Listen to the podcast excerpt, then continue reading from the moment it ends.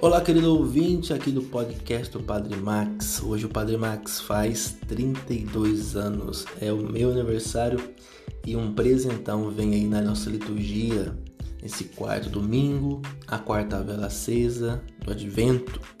Nós temos Maria que se abre ao projeto de Deus. A princípio, se sente incapaz de realizar o sonho de Deus para a humanidade de ser a mãe do Salvador.